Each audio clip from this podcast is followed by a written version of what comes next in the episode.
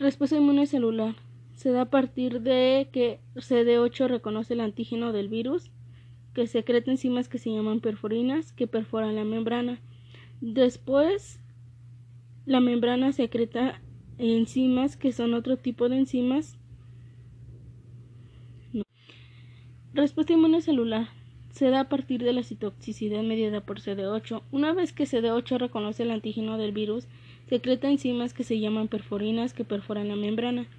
Después la membrana secreta granzimas, que son otro tipo de enzimas que inducen la, apoptosis de la célula.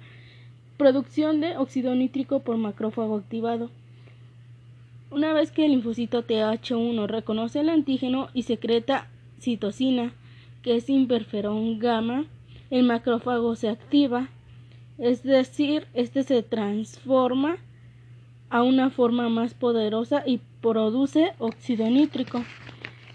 La respuesta inmune humoral timo independiente se da a partir del linfocito B, que es el BCR, donde el BCR reconoce los antígenos directamente y produce los anticuerpos.